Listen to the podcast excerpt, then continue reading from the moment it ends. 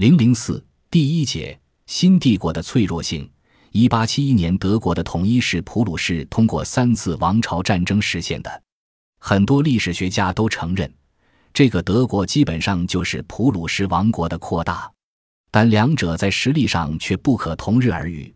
普鲁士只是军事强国，但德国却是在各方面都足以引起周围国家不安的大国。统一后，德国的面积相较普鲁士增加了近一倍，人口也从一千九百三十万增加至三千四百六十万。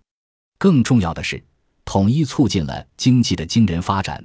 一位历史学家指出，一八七一年以后，德国工业以巨人般的步伐前进，使欧洲其他所有的经济，包括英国的经济都落后了。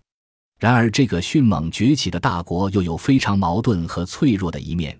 尤其是在内部结构上，使得德国在形成大战略或者是任何全局性的筹划方面都十分困难。